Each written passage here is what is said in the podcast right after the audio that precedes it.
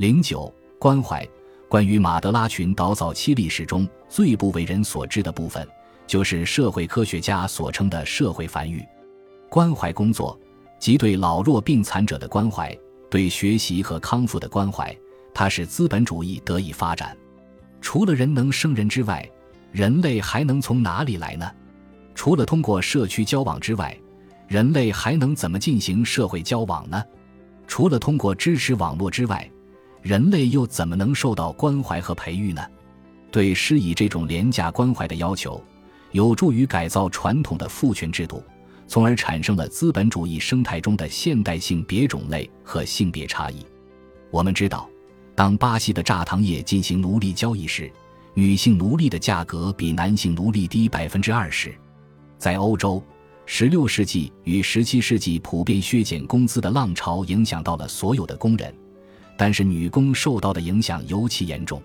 女工只能拿到已经降低了的男工工资的十三，可是女工仍然被期待做家务劳动，而且家庭这个领域确实是早期资本主义的一种有意识的发明，大量的劳动、关怀工作、社区支持越来越多地落在了女性的肩上，而女性的社会地位也开始受到监督，正如在甘蔗园里的劳动被监督一样。用火星处死女巫，就是对那些反抗家庭、束缚女性的一种惩戒手段。这个问题，我们将在第四章里讨论。父权制不仅仅是资本主义生态的一个副产品，而且是其必须的。女性的工作对于资本主义的崛起真是太重要了，以至于到一七零零年时，对女性工作的定义出现了根本性的变化，女性的劳动变成了非劳动。基本上是被忽视的，还不如让其廉价的好。一九九五年，研究者们大胆地用美元的价值对女性没有被支付薪水的劳动进行估价。联合国的一个团队认为，所有没有被支付薪水的抚育劳动，如果要做出补偿，为十六万亿美元，其中的十一万亿美元代表着女性没有被支付薪水的劳动，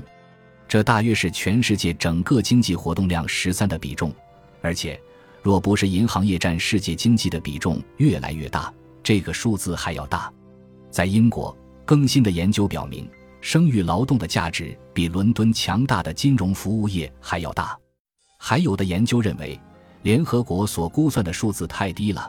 认为家庭非市场的活动相当于全世界总产量的百分之八十。二零一五年几乎是六十万亿美元。关怀性的劳动，如果说有薪水。那也很低，而社会的繁育工作又需要食物。随着这个星球的劳动者们从农村来到城市，在新的现金交易关系中，有一件事情的重要性超越了一切：为了明天的劳动，今天得有能力摄取足够的营养，因而就出现了廉价食物的生产体系。本集播放完毕，感谢您的收听，喜欢请订阅加关注。主页有更多精彩内容。